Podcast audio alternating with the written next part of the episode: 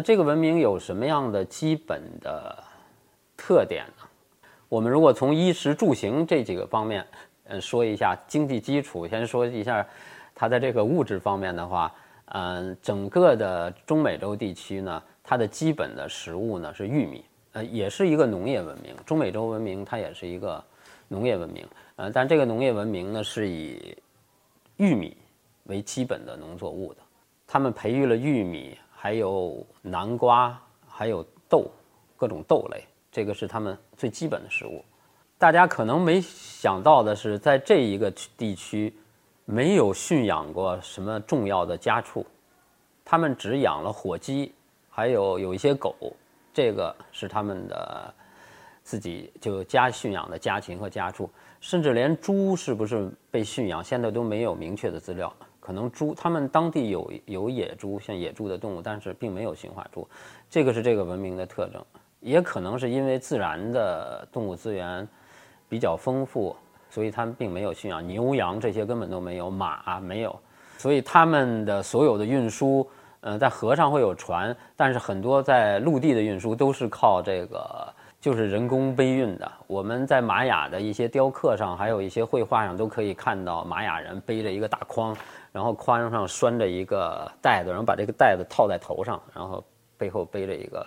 大筐搬运。就是有的长途的运输也要靠这种人力的搬运。还有一个很有很重要的一个一种食物就是 coco。我们现在做这个巧克力的 coco 是中美洲是。原生地是他们为世界贡献出来的一个最重要的一个食物。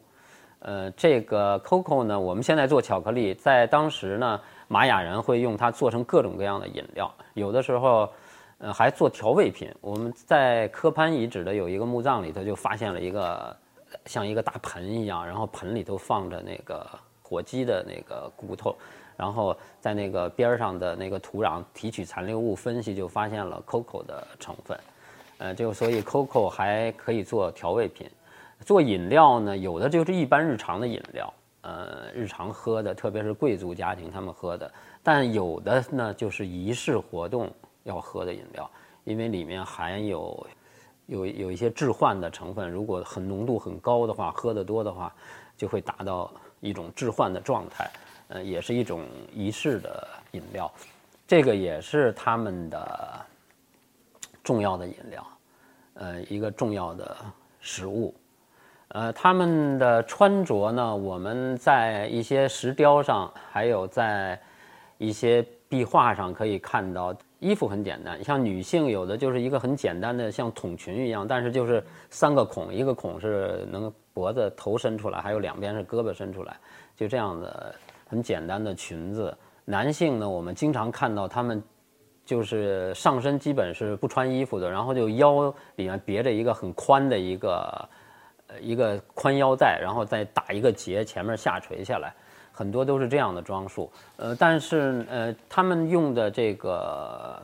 原料呢是棉花，整个美洲的棉花也是很有名的，他们有了棉的纺织，但是是很简单的。嗯，兽皮呢也是一个做衣服的重要的原料，特别是有些贵族，他们要获取美洲豹的皮，还有武士这些战士，他们都要，呃，用美洲豹皮做的裙子、短裙围在腰上，呃，做各种装饰，这是他们的，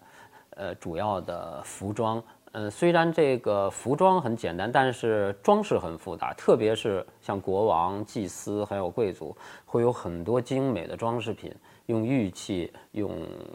贝壳做的很精美的装饰品。嗯，他们住的房子呢，一般平民会住那种泥的房子，用泥做成土坯，然后垒起来的房子。但是，一些贵族呢，他们就会住石头房子。嗯，他们会用石头砌一个高高的台基，然后在台基上再建起很高大的房屋，而且会在房屋上呢装饰精美的雕刻，来表达自己的身份，而且有很多呢也有宗教的意义。衣食住行，行我讲行基本靠步行，没有马，你没有这个车，但是应该当时呢在河流上呢应该有船，嗯，这个是整个玛雅世界的。他们的基本的生活的情况。呃，玛雅的它的社会方面呢，我们通过考古和资料可以知道呢，呃，整个玛雅世界呢是有很多的城邦。嗯，现在有一些考古资料比较多的，有一些记载的城邦，大概得有近一百个城邦。嗯，这些城邦呢，就是有点像希腊世界城邦林立的那样的，又有点像咱们的春秋时代吧，有各个诸侯林立，但是没有一个统一的天子，没有统一的帝国。玛雅从没有形成一个统一的帝国。这些城邦里的也像咱们春秋时期，像有春秋五霸。这些城邦里头呢，也有一些很强大的城邦，